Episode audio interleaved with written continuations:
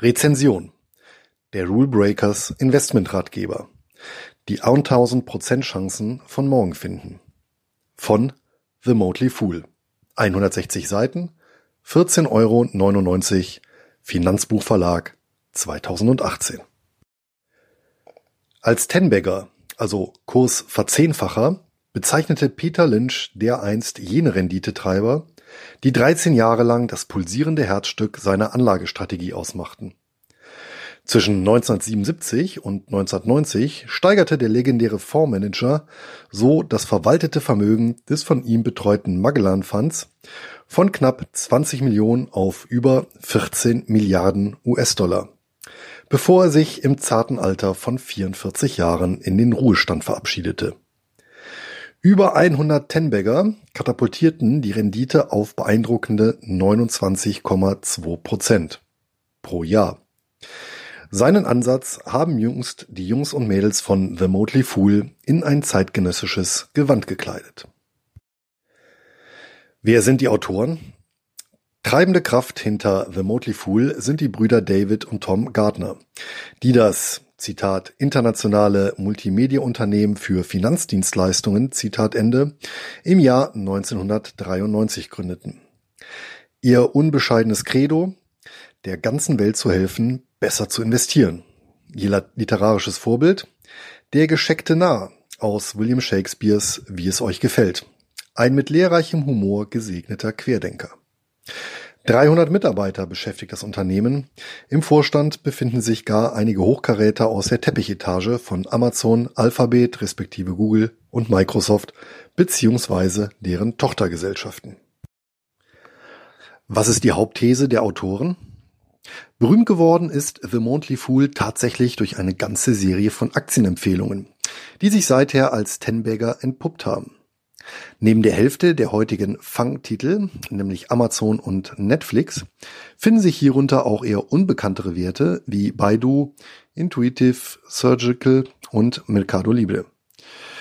Diese und weitere Unternehmen weisen nach Meinung von David Gardner eine Gemeinsamkeit auf. Sie haben allesamt auf ihrem Gebiet bestehende Regeln gebrochen und dafür ihren Pionierlohn eingefahren. Der von The Motley Fool entwickelte und seit 2004 praktizierte Rule Breakers Investment Ansatz soll auch den gemeinen Anleger lehren, genau solche im Rohzustand befindlichen Diamanten systematisch zu identifizieren. Wie wird diese These begründet? Tatsächlich gehen The Motley Fool davon aus, dass zumindest bestimmte Wertpapiersegmente nicht markteffizient bepreist werden. So würde vor allem das disruptive Potenzial der Rule Breakers immer wieder unterschätzt. Vor allem aufgrund der mangelnden Fähigkeit des Menschen, exponentielle Entwicklungen in die Zukunft zu projizieren. Dieser Denkblockade soll ein Sechs-Kriterien-Filter entgegenwirken. Was also macht so ein Regelbrecher aus? Erstens muss das entsprechende Unternehmen in einer wichtigen und wachsenden Industrie tätig sein. Zweitens muss es sich um Platzhirsche bzw. Pioniere mit dem gewissen Etwas handeln. Drittens muss das Unternehmen einen nachhaltigen Wettbewerbsvorteil Burggraben aufweisen. Ferner viertens über ein cleveres Management und smarte Unterstützung verfügen. Fünftens müssen die Produkte oder Dienstleistungen eine hohe Attraktivität für die Kunden aufweisen. Sechstens schließlich muss es sich um ein angeblich überbewertetes Unternehmen handeln. Die Punkte eins bis fünf entsprechen im Wesentlichen dem konventionellen Value Investing. Lediglich der sechste Punkt sticht in der Auflistung deutlich hervor. Überbewertete Unternehmen kaufen?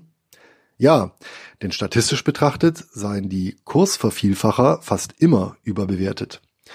Denn das, Zitat, Gute an pessimistischen Berichten über Überbewertungen ist nämlich, dass sie genügend Leute von den Aktien des Unternehmens fernhalten. Zitat Ende. Und genau diese Skeptiker sind es, die später im Idealfall die Kurse treiben werden. Im letzten Teil des Buches gehen die Autoren schließlich noch der Frage nach, wie sich wesentliche Finanzkennzahlen bei unterschiedlichen Szenarien mittelfristig abschätzen lassen und, auch dieser wichtige Punkt wurde nicht unterschlagen, wann es denn Zeit wird, zu verkaufen. Neun foolische Weisheiten aus der Feder David Gardners runden den Titel ab.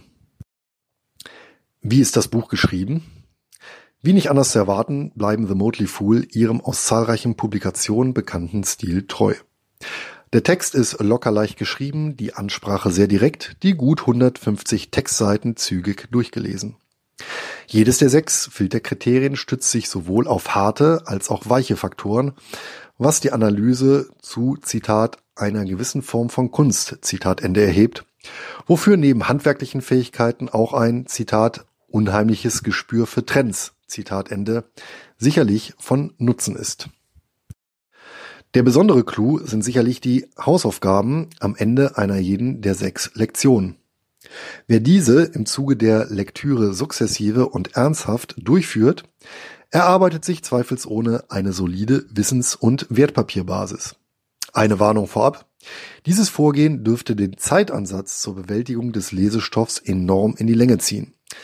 Denn eines sollte auch klar sein. Der Rulebreakers Investmentansatz kostet Zeit viel Zeit. Wer sollte das Buch lesen?